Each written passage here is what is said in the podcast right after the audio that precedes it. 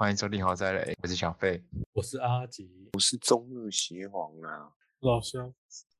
那我们今天来聊一下，因为一个这么小的岛国，而且还是在很很远的北端，它怎么崛起的？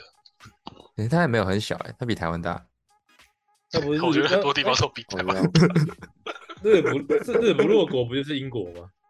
日不落国，对啊，那是因为那个应该讲中印度日不落公司的国关系啦。是英国，但是其实在这之前也有国家自称为日不落国。嗯，反反正日不落国的意思就是它的占领版图很大。对？对，就是说太阳在每分每秒都会照到，因为它殖民领土很大。实际上大家都以为那个蒙古是领土最大的国家，不对，应该是英国，曾经的大英帝国。嗯，嗯，它从亚洲占鼎领到非洲最，鼎盛时期，地球的三分之一的人口和土地都是他的。嗯，而这个比例比我们现在想的还高，是因为当时全世界也才十七亿啊。嗯哦，对，在十六、十七亿的情况下，你看三分之一是他的，就是因为他那个他是工业革命后第一个强国。没错。他那个工业革命后，他的文化席卷全世界嘛，那个 GDP 高到现在来换算的话，大概是有至少五成到七成这么多。你想，一个国家可以占全世界的那个金钱总值是五到七成，那根本基本上全世界都在听他的。那他到底是怎么崛起的？你们有看过梅尔吉布逊有演一部《英雄本色》吗？哦，有啊，哦那很久以前的爱尔兰那个不是吗？对对对，蛮久以前的。一开始英国看英格兰、爱尔兰都是有一定的渊源的。其实工业革命是爱尔兰开始的，然后英国是取其文化的大成，它最成功。一开始来讲，其实欧洲的文明在十三、十四之前都没有中国来的厉害，或是说有趣。我们先讲个题外话，中国曾经对于世界的文明程度比现在欧美文明之于世界还要高，但是欧洲后来开始他们文艺复兴嘛，应该说先宗教改革、黑死病宗教改革、文艺复兴、大航海种种的一切才超过中国。嗯，所以英国的历史，我们大概从一千两百多或一千三百多年开始讲就可以了。因为欧洲的历史，其实在这之前，它黑暗了大概快一千年。那为什么会这样呢？就是因为罗马帝国崩解之后，文明开始没有了嘛，嗯，就突然间少一个很强大的帝国，那宗教就兴起。那我觉得欧洲的历史从一千三百多年开始聊就可以，因为其他都没什么好谈的。那时候欧洲人比东方文明弱太多了，而英国一开始它是和大概一二五九年有签订和英法两国签订巴黎合约，总而总之就是那时候也都在打仗。嗯，那英国一直以来到什么时候开始崛起的呢？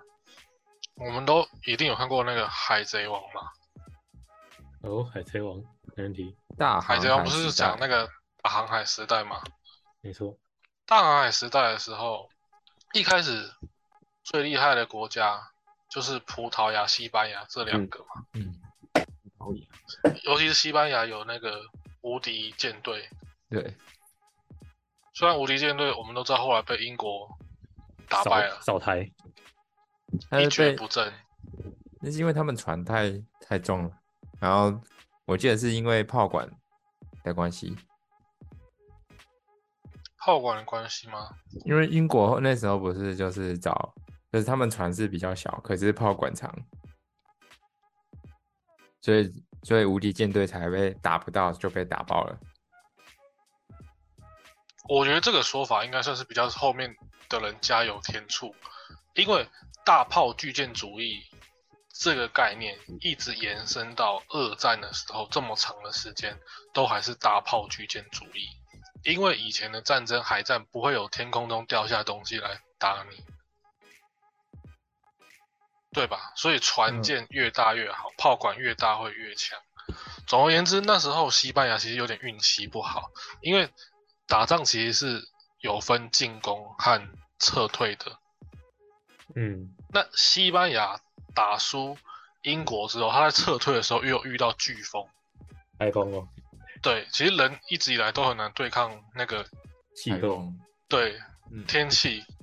那我进攻我打输了，不代表我的国家会衰落。可是如果我撤退回去的时候是疲弱了，那等于说就是成本也都丢掉了。而当时飓风的影响也很大，西班牙也是有点输给运气，但是英国也准备了很久，因为英国一直在看，他在英国在欧洲算是欧洲的岛国啊，嗯对，所以他他不在欧亚大陆里面，那他就是一直看着欧洲是怎么样去殖民的。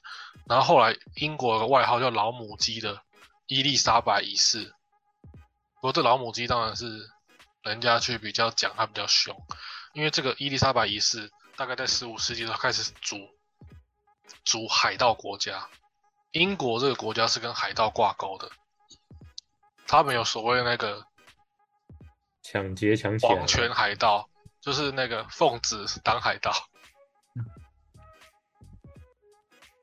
那以国家的名义去扶持海盗的话，就是人人都可以去当海盗。其实我们看以前的书，你看到一些商人，其实那跟海盗没两样。这就是啊，就是山，就是海盗。对，基本上某方面也是，因为海上哪有那么多东西给你做贸易？你抢别人有时候比较快啊。因为他们还鼓吹奴隶交易，奴隶交易对黑奴的兴哦，起，黑奴碎啦，靠，为什么？不过讲一个题外话，十八世纪的黑奴也有反扑过白人过，你知道吗？也有黑黑人去圈养白人，真真假的？假的？有打赢真的真的真的，这段历史是存在，只是大家比较不知道。赢家把它非洲抹掉了嘛？非洲的北部，大概在十八世纪的时候，黑人看白人这样子搞好像很屌，然后黑人自己也有开始搞起来。可是最后一下子而已吧，一下子而已，因为毕竟那个白人的文明太先进了。两天嘛，两天，你说你说后天，然后就没了这样。反正你说 你现在也有啊，现在的 NBA 不也是吗？黑人制霸白人，哦，那也是。是，对吧？运动场是黑人制霸白人的，对吧？靠几个黑人在一颗养一群白人，皮球，黑人就可以翻身了。不过讲回来了，就是英国先靠海盗崛起，就变成大家都要去当商人，又当海盗，然后再抢回来的东西跟政政府均分。那这样是不是就是国家有钱，人民也有钱？这怎么变得有点像那个韩导的口号？哦，豁出去，什么东西？高雄人高雄高雄不会发大财，哦，人出得去，货进得来。嗯，哎，其实他他某方面讲的政治语言真的是蛮屌的，因为他讲的某方面真的是符合，在一部分是符合历史的观点。当时英国全部人都变成战士，又是商人，而且是全英国动起来，这个就有点像中国以前那个秦朝，秦朝也是军工制度，让每个人都想去拼命。因为你看，政府给你那个一定的程度的授权，那你是不是就可以放开手脚？嗯，当时英国人还很自豪，说自己是皇家海盗，哦，就好就就啊啊啊那就土匪，然后 就是就是土匪。听到这个就想到那个强尼戴普之前拍的那部不是吗？哦，神鬼传奇，神神鬼奇奇奇航，嗯，那个是不是也是皇是啊家就是啊海盗？那确实是大航海时代。可是那是后期了，因为那时候英英军开始反制海盗，哦，嗯不，过他们把英军演的很智障，是智障，电电影有时候就要反着演，不然人不会想看下去啊。对啊确实，像像电影有时候就是要把警察演成白痴，不不然那个盗那个犯人每个最后都马被抓，不被抓哪有故事给你讲？所以演的时候就要把警察演的白痴。那跟真实世界是相反的，直接就抓到的话还演什么演？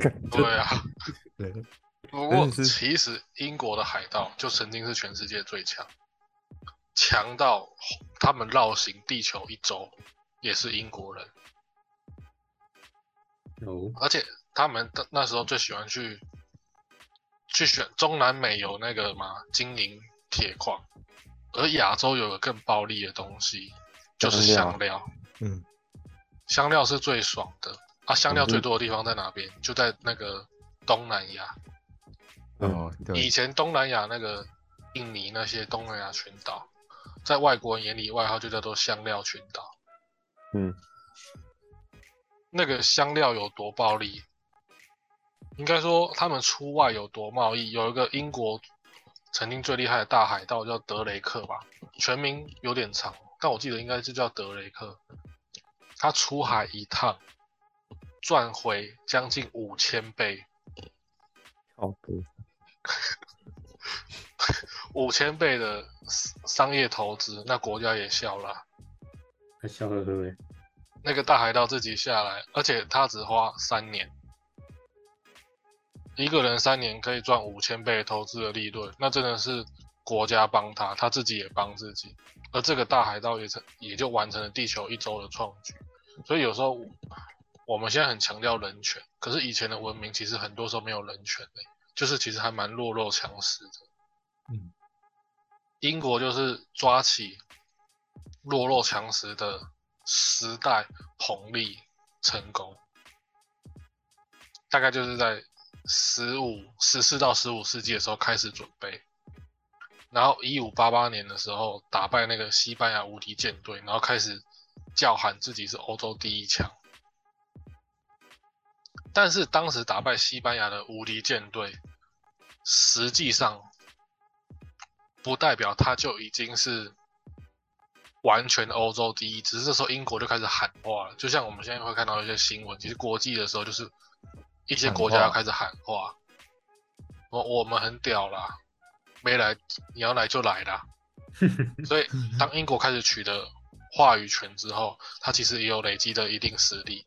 反过来说，他他有实力之后，他就开始叫嚣了，他就开始对着欧洲大陆开始叫了。哦，矩阵，矩阵又来了，地震，今天很多地震。对啊，矩阵，要再听一 OK，下吗？继续继续。可 以好，你是然后撼动了这个大英帝国的那个，对，大家都知道我们是哪天录了，哪天有地震，五百年前的震怒传过来了。你说打赢无敌舰队的也是那个德雷克，哦，他没有，当时是西班牙往英国跨英吉利海峡往英国去打。诶，我记得他也是打赢打赢西班牙，他以私人舰队打赢无敌舰队，那很强哎，私人打赢打赢国家组组织，他很强啊，他很强。对，但是当时应该算是两国决战。哦，啊，战争的时候，其实你的失传也要被征召啊。有一部电影有拍啊，那个敦刻尔特大撤退，哦，对？战争战争的期间，失船也要变成公船。去救军人。对，这个电影是诺兰拍的啊，也不错。嗯，它是少数以那个心境和撤退来演战争题材的电影。对，它就是拍那个撤退的时候人的那个压抑感。很少有拍撤退的，对，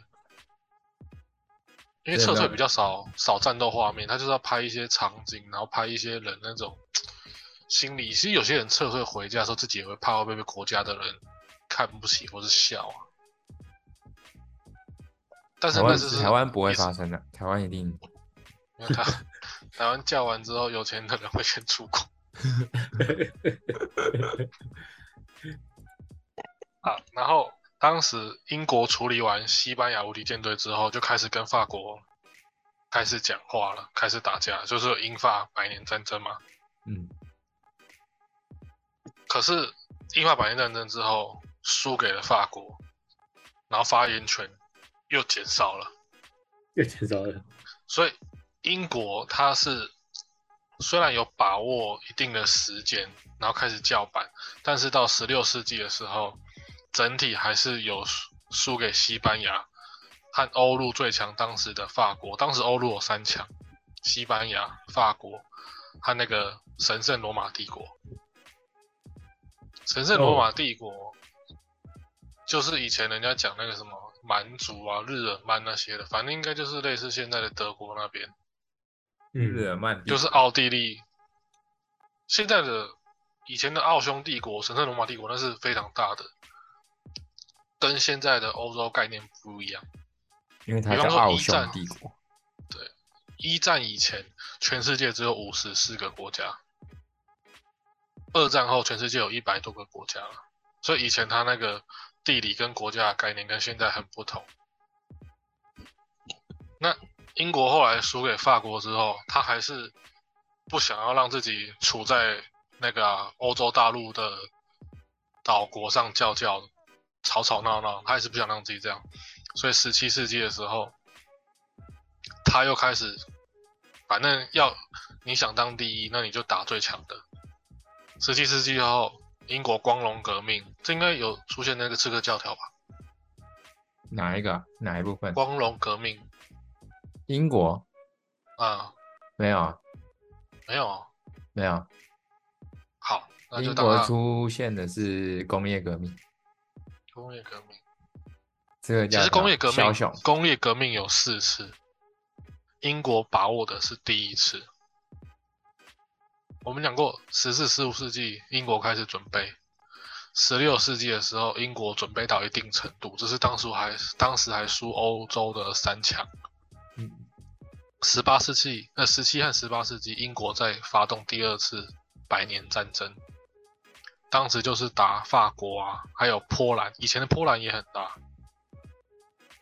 应该说，当时以前的波兰就是法兰西帝国，欧洲的很大的法国。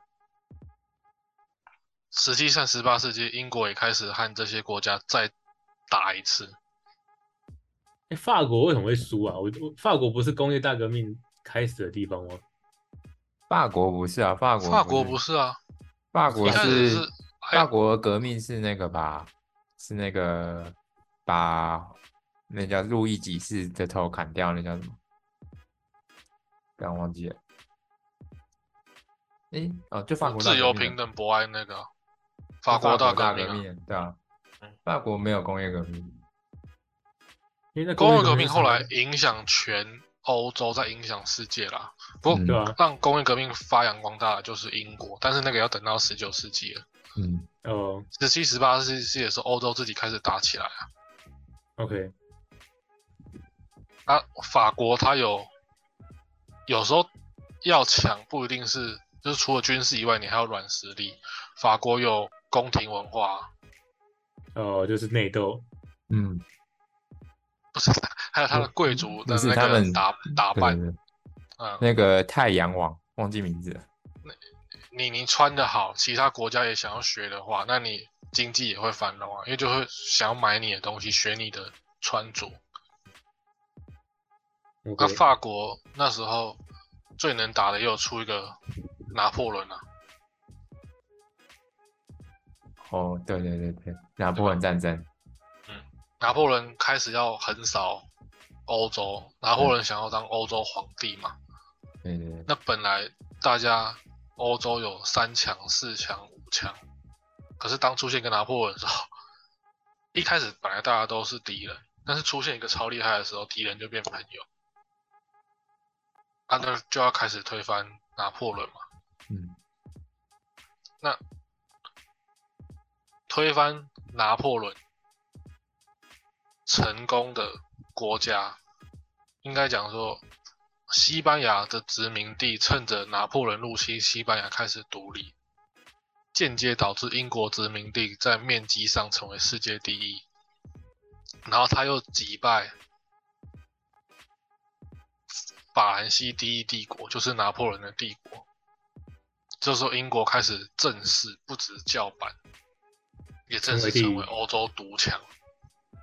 因为他，你看他从十四、十五世纪开始准备，到十九世纪，他准备了四五百年了。嗯，而英国独强的时间长达一百年，他等很久了，而且英国还出一个牛顿啊。嗯，不过当时其他欧洲的科学家也很厉害了，只是英国就是有更有企图心，而且有时候，因为他虽然身在岛国，自己有时候来不及参与欧洲大陆的政治和军事行动，但是有另一方面来讲，它也它也不会被比较不会被波及，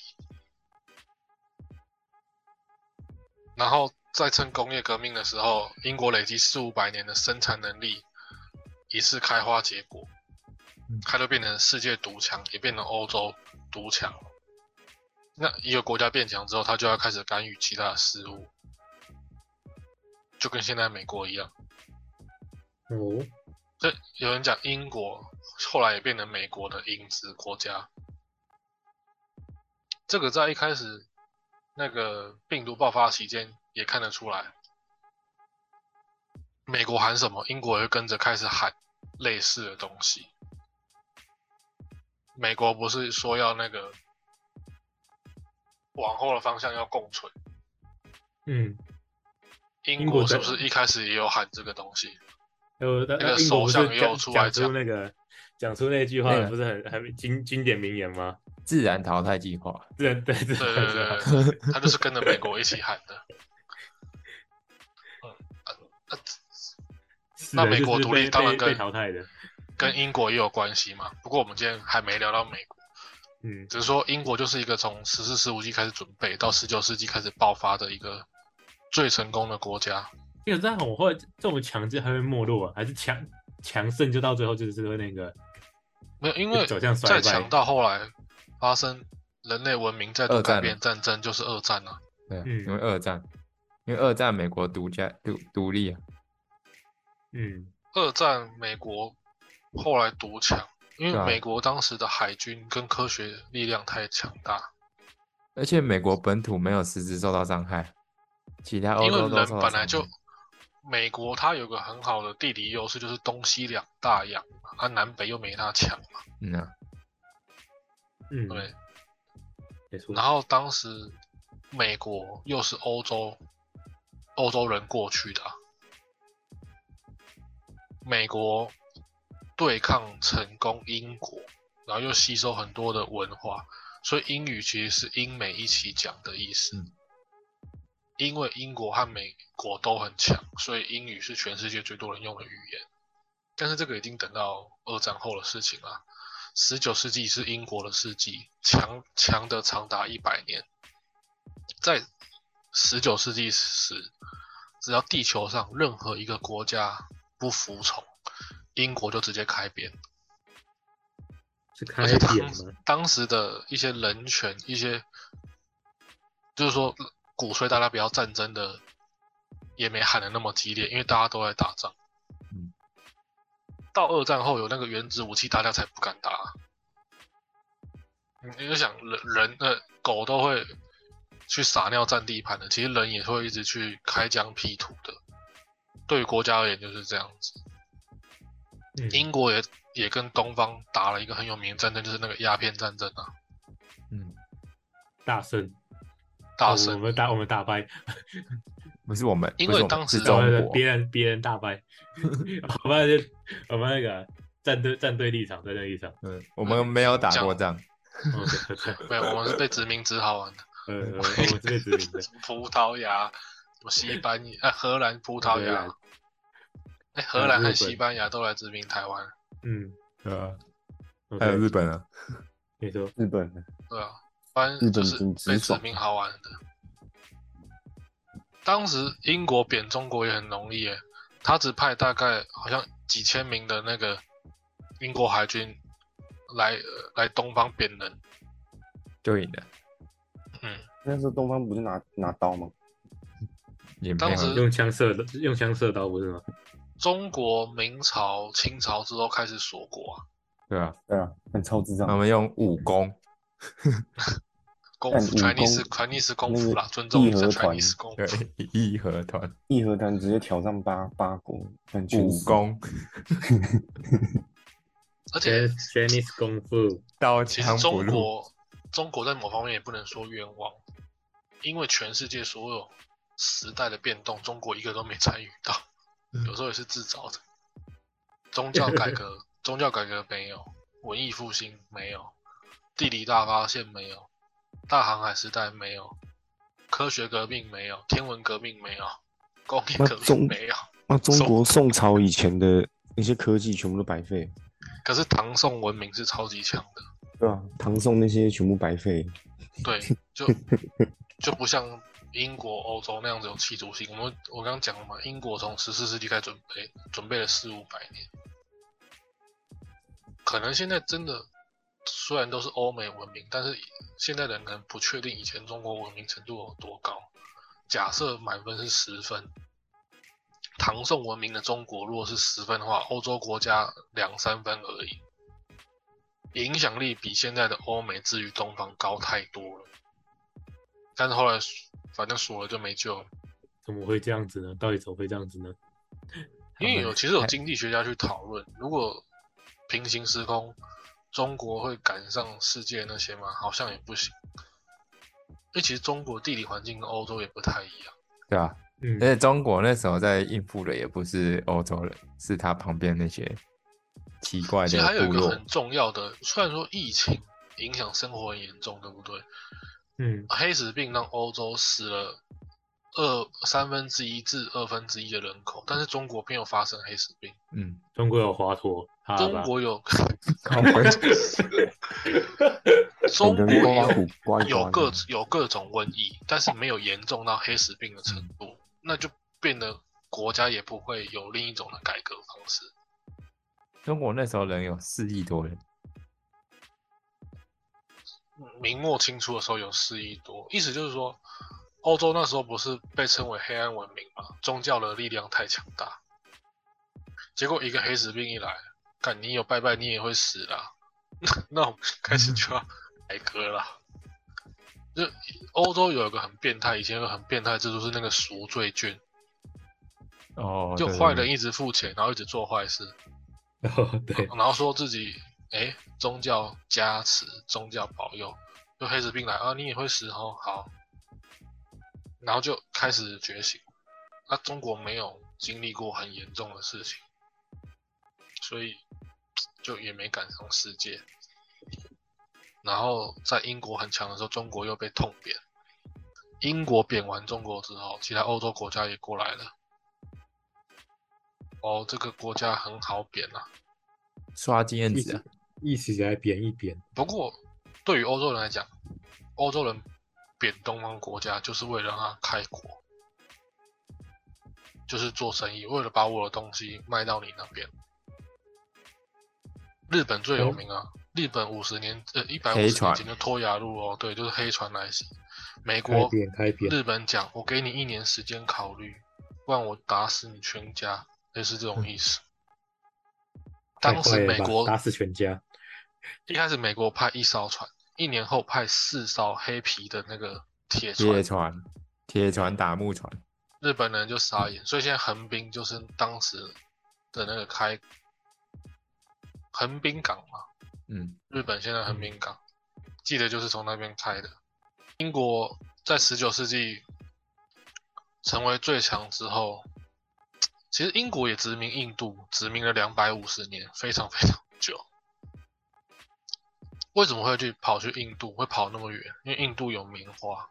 棉花这件事情，呃，这个东西有多好？大概以后机器人在发达的时候，都还需要棉花，因为人类从头到脚都需要棉花。嗯。那工业革命之后，还有因为那个啊飞梭机增加棉棉花产量对当时的产能哦，机器之于人类的产能是三百八十倍，所以人一瞬间变得不值钱。其实现在某方面也是啊，你说，你的能力是比不上机器的。那你只要文明跟不上，啊，以前大家又没那么在宣导战争，那东方就开始一直被揍啊，一直被贬啊。所以十九世纪，英国开始正式讲话自己是日不落帝国。啊，其实第一代日不落帝国是谁？是西班牙。西班牙才是第一代日不落帝国，只是没有像英国一样影响那么久，因为英英国真正达到日不落帝国的高度持续一百多年了、有工业革命，还有文化输出，然后这项一般人讨厌战争，可是战争也会让文明更前进。其实以前的人平均寿命很短，啊，到英属维多利亚时期，就是大概十九世纪的时候，英国第一个率先达到平均寿命超过四十五岁的国家。哦，那那那他们发发展的很好哎，不是从人民的寿命看就看得出他们的文化水平吗？以前的人平均寿命是非常低的，三十岁，第一个是那个出生的夭折率太高了，嗯，所以我们现在会有庆祝满月啊，甚至以前小时候，如果你有活过三岁，不是十三岁是三岁，就可以大庆生了。个大肆宣传嘛，不是大大肆庆祝。我其实还是要强调一点，我们现在讲的工业革命，在当时有一件事情是要影响，就是当时也没有环保概念，所以当时的工业革命其实对人的身体也有达到很大的伤害。哦，可是工业革命对于人类还是非常重要，所以我记得有个诗人，忘记他是谁，他讲过一句话说：虽然你现在会看着那个满天的黑烟，看着满天的黑烟感到不舒服，甚至会病倒在桌旁边，但你以后一定会感谢他。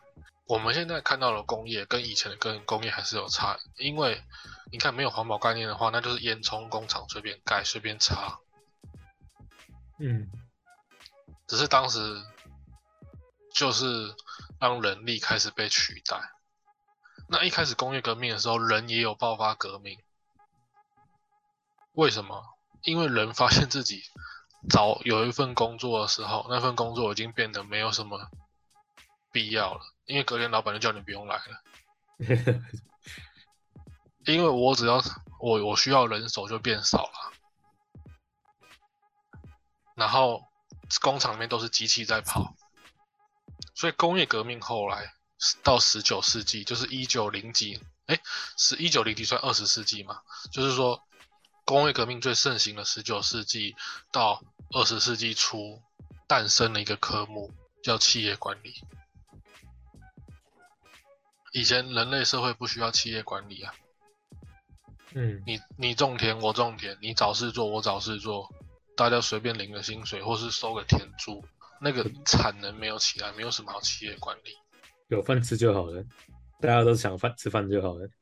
对啊，产能都不高，所以大家的饭都是吃一样的东西，嗯，所以影响到现在的企业就是说，不管你在哪里，除非你自己创业当老板，如果可以的话，就试着去当一下管理层。肯定虽然现在很多的企业的管理层都是烂缺，可是以现在文明社会来讲说，如果你不当管理层的话，你会很你会看到很少的东西。你就是工人，因人而异啊，管理层某方面也是工人，就是可以但是比较它对于文。明的进展是有差的，因为你才可以看到不只是薪水以外的事情。但是这个管理层和后来某方面被人家讲恶名昭彰的一些保险的管理层可能不太一样，像人家不是开玩笑说去保险业喊个经理，一堆经理冲出来，哦，邪皇应该是 应应该是说那个职职务上的做事情比较多，对，还是没还是没有。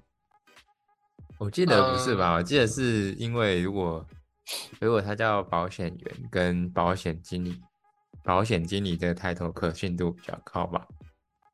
因为保险在某些时代，在全世界，就是保险公司运作的方式是蛮恶名昭彰的。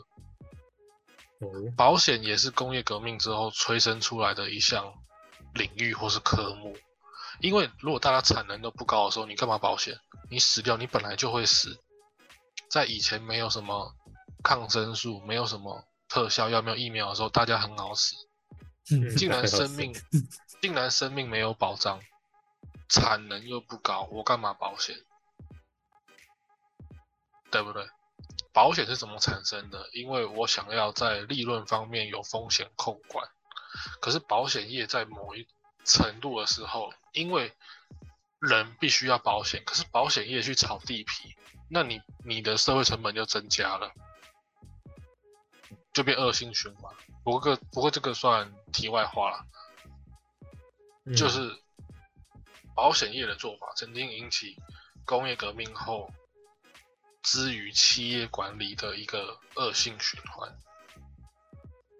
现在不确定了，现在去保险还会喊一个协理或是经理，然后就一堆人冲出来，应该不会吧？应该应该也是一阶一阶的吧，应该不太可能全都是吧，全都是这样子。现在也很少会跑去保险公司喊人吧？这是一个比喻啦，一个比喻。不过这个算是一个衍生的啦。啊，讲到管理层，就是英国在十九世纪就是全世界的老板之一，也是管理层之一，因为他很强。那英国的殖民地位一直到二十世纪的时候才开始慢慢下滑。虽然它的海军和殖民的方面是世界第一，但是第二次工业革命开始了，而这次英国没有赶上。第二次工业革命就是德国和美国，然后重新德，我们后来知道，虽然德国在两次大战都是战败国，可是二战初期德国横扫欧洲嘛，变成那个欧洲最厉害的国家，而英国就困在那个海峡以外。嗯，但是海军还是很强，所以变成德国也无法渡海过去打它。所以对英国到二十世纪初的局势，就是说，虽然失去世界第一的话语权，但是我处在一个岛外面，所以我还是有立于不败之地一定的一定的老底，老老的老的底子啊。瘦死了，骆驼比马大。对，如果不跟欧洲其他国家比的话，没问题。那其实英国好像到现在，它还是有所谓英国国协。到现在，英国国旗好像还是五十几个国家的旗下，还有五十几个国家。就以前的英属国都算是啊，现在的加拿大、澳洲、印度也是从纽西兰什么也都是啊从英国人拖出来，但是以前也是大英国协的。现他们现、呃他们现在也是还有，也还有也算是英国关系国，对，就是英国国协。嗯虽然听看起来都是听美国的啦，不过因为英国也听美国的，也是现在啊一个听一个吧。现在几乎都听美国的吧？说不定说说说不定英国跟美国还有第四底下勾搭，我们也不晓得。他们有啊，就是有啊，就是刚刚有举例，防疫期间的时候就是这样啊。你二你有看过那个吗？二战的时候那叫什么？他专门他就是在演丘吉尔，纠结毕业，对他们有一个红红呃专门的电话，就是英美两国通通讯。哦，就跟协皇座上课直接打给普丁那个电话一样吗？嗯，类似有有这个电话，就是总统对总统的电话，协 皇的我不知道是什么样的电话。OK，但其实，呃，如果讲到美国的话，他又他和英国以前其实也是敌对国家，嗯，就独立战争之前呢，对，美国就是这样，他的那些人就是英国想要摆脱英国的控制过去的嘛。嗯，我说诶，那是什么？五月花还是五月花号可对吧？那个清教徒，还有红茶事件，嗯，红茶事件是那个波士顿倒红茶，嗯，嗯，反正就是反抗商业一些的，对吧？就是那时候的文青，OK，但被杀呃 没被杀光了吗？也不是没有被杀光，就哦跑美国，OK，对跑美国变殖民者。嗯，这英国从十四世纪到二十世纪初，大英帝国的发展就就是这样，大强大四五百年也是强的，很强大，但是他的经验后来都被美国给吸收走了。嗯，因为美国玩军事会玩到一定程度，那我们到后来还是要玩货币，货币就是战争了。嗯，不过看当时英国英国治理殖民地的方式也很聪明，就是分而治之，还有精英制度，还有以夷制夷。有他虽然殖民别的国家，但是他也让这些呼呼黑黑，让这些比较低等的人嗯去看一下 为什么我们会很厉害，嗯类似这样子。嗯，虽然英国也对殖民地大量的压榨过，嗯，因为其实其实老板要赚钱，就是要对人压榨，不压榨怎么赚钱？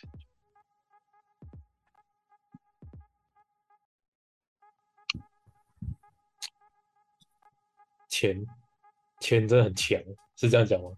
是这个结论吗？这就是我刚才有点举例到的，我可能形容的不够好。就是说，如果你不能当老板的话，你就试着当一些管理层看看。因为其实很多后来出来当老板的人，都是有当到管理层的人，他才会跳出来。嗯，嗯，不是有些公司的人就是这样嘛？就是在哪一间公司当到一定的管理层之后，好了，我也自己出来做做看。因为他找到门路了，看到门路了，就是他看到，可能就是看到一些不一样的东西了吧。这个算是文明的一种延伸。偷学，那不是不是正大光明的学，他可能看到产产能，也可能看到商机。因为嗯工业革命之前我讲过，就是其实人没什么产能啊，因为工作就只是找事做而已，嗯，对不对？你吃饱就好啊，你种啊，你种田，我也种田啊，那啊你做点前是农业小生意社会啊，嗯，对吧？你做点小生意，卖点小吃，但是你没有机器，你小吃的量就是那样子现。像像现在随便做肉粽，有些名店肉粽一天旺季可以卖到一万多颗，哎，嗯，有够夸张的。哦，那好，今天对于大英帝国崛起大概就讲到这里。没错，没错，我我们也是要为那个女王默哀一下，没有啦，还好吧女？王我们跟他没最关系啊。老的大英帝，靠扣腰题吧，真的要被李明基追杀了。是邪皇，我们其他人没关系，请去追杀他。哎不过女王好像有打过二战，但是她是当后有啊勤啊。有啊，他会他会用枪那些啊，真假的？嗯，哎、其实一个人开枪很难，一群人开枪就很简单。他会用枪，还有一些哎一一群人开过去，一定会打到人。嗯我记得他会用枪，还会用大炮，还有什么的，嗯，但是没有上战场啊，就是后勤，对，没有上战场，去工厂而已，怎么可能上战场？会死掉。我记得他，而且他，我记得很屌的是，他他他很喜欢开车，开车。对他很喜欢开车，而且他是没有驾照的，哎，英女皇好像有个特权，她终身不用证件。她不需因为所有证件都是由她签发，她自己签给自己，对 海关也不用，什么都不用。对，所有的证件，英国所属所有证件都是由英皇英英女皇签发，所以她就是英女皇，所以她不需要证件，没有证件，对，她的脸就是证件，没错我，刷脸的，对她刷脸的，但要讲个很奇怪的，英国的白金汉宫其实是和一个贵族租的，好像是这样。可能那时候被买被买掉了吧，缺钱，那个贵族好像有伦敦四分之一的土地吧？干什么？呃，人有钱到这程度，他要干嘛？好好活着啊。我看我看，白金哦，他是诺曼底公爵的，你说那个贵族的名字吗？我看一下哦，白金汉宫是啊是乔治三世把它买下来，然 后买下来用买的吗？我、没有啦，它原本是白金汉公爵建的房子，后来被被乔治三世国王买下来，后来才变成皇家的。它原本是白金汉公爵的，嗯，我看一下啊、反正就是就是一个地方嘛。没错，就这个地方。好，那今天英国的就先讲到这里。嗯，没问题。没问题。喜欢我们今天分享的人，扣塞雷，来有在没错，没错，多多听几次，OK 吧？大家拜拜。拜拜拜拜。